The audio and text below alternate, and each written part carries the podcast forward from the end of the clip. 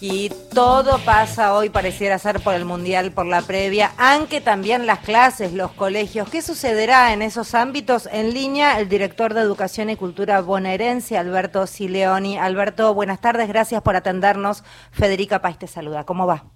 ¿Qué tal? ¿Qué tal, Federica? Buenas tardes. Bien, ¿qué decisión tomaron con el Mundial y las clases?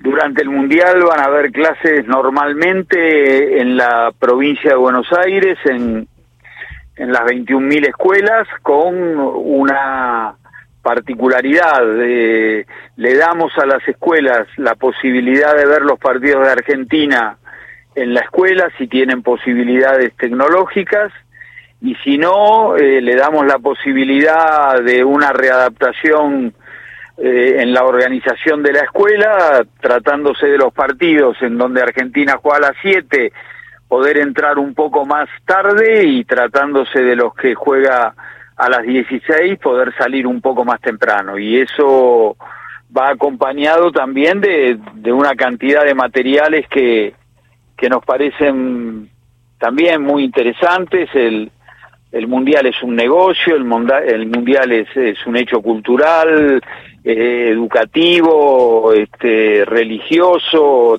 también es la pasión y la escuela tiene que abrirle la puerta a eso, pensamos, así que eh, estamos trabajando con los canales públicos, con Encuentro, que, que tiene una serie que se llama Sucesos Mundiales, con Paca Paca, que tiene también 35 micros que se llaman El Mundial y Yo, con Deporte B, que tiene 32 documentales denominados El Gen Mundial, y con un micrositio eh, específico nuestro de la provincia de Buenos Aires, donde ahí también incorporamos una gran cantidad de alternativas pedagógicas, interactivas, de todos los niveles y modalidades, y, y también allí vamos a tener un pequeño sitio para que las escuelas manden sus experiencias. Así que ese, ese mes de fiesta me parece que merece que la escuela le abra la puerta y lo, lo convierta en un hecho pedagógico.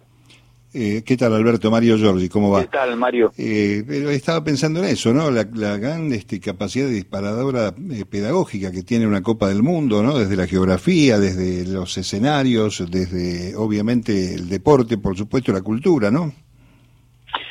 Los usos horarios, la matemática y el fútbol, los recuerdos y, rituales que cada familia tiene, eh, el rol de las mujeres en este mundial es muy interesante, el arte y el fútbol. Bueno, sí, es.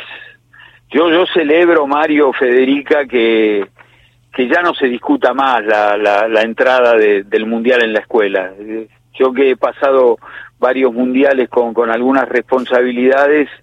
Eh, antes teníamos que dar explicaciones que ahora ya no me las piden más. ya la mucha, mucha trompada. Ah, mira, yo, yo pensaba si no traía polémica, que iba a haber algún sector de la sociedad que se iba a enojar un poco con esto. puede ser, puede ser Federica, pero, pero cada vez es más es menos representativo, ya hay como, como una conciencia de que un hecho a ver, la, la, la, final de Rusia la vieron, no sé, dos mil millones de seres humanos. Este, ya está, no, no, no, no se discute la, la, la envergadura de, de un hecho de tamaña, de tamaño impacto. Bueno, ¿qué hay que hacer? Cerrar la puerta es imposible. Entonces la, la abrimos y la convertimos en un hecho pedagógico. Sí, no, pero además realmente son esos momentos que, que la educación también es eso, además, ¿no? Entender la educación solamente por, por, por lo curricular sería, sería muy tonto y la educación debe ser elástica y la educación es a partir de ese, de ese detonante que como es un mundial, además con esa pluralidad, esa diversidad, hay tanto por aprender desde ese espacio y es cierto que si no los pibes van a faltar porque la realidad es esa también, digámoslo.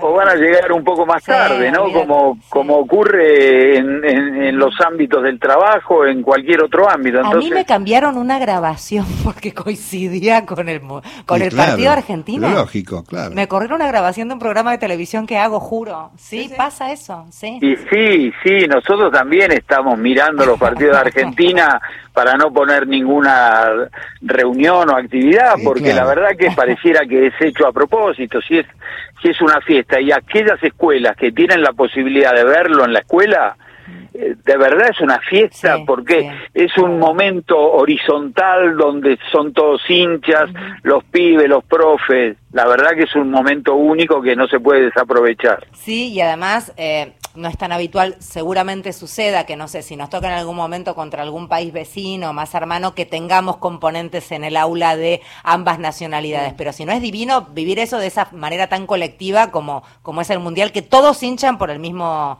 el mismo equipo y eso también está buenísimo. Es sí, es una fiesta. bueno, hay que vivirla así.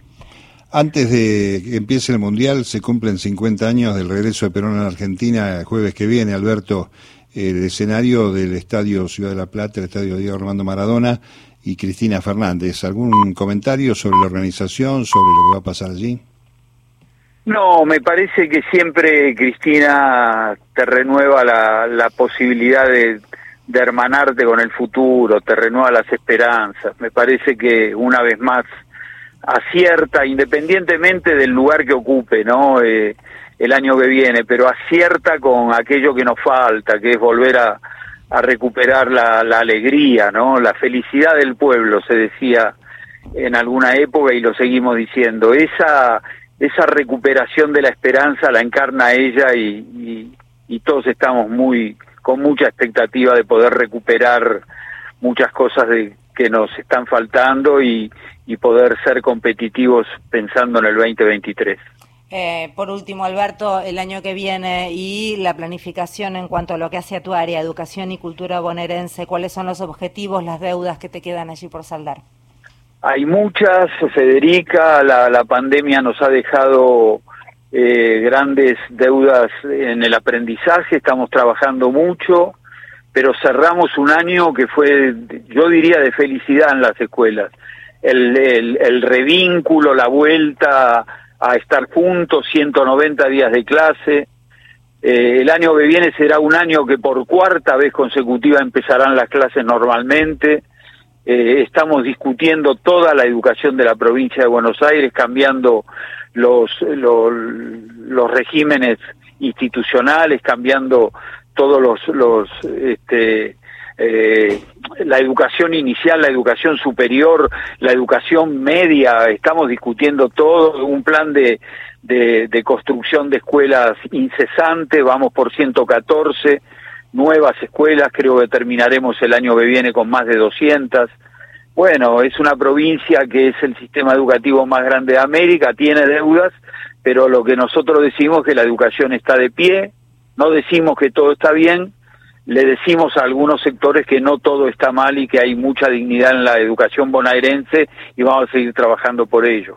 Gracias por hablar con nosotros. Gracias a ustedes. Un abrazo grande a los dos. Alberto Sileoni es quien estaba hablando, director de Educación y Cultura bonaerense.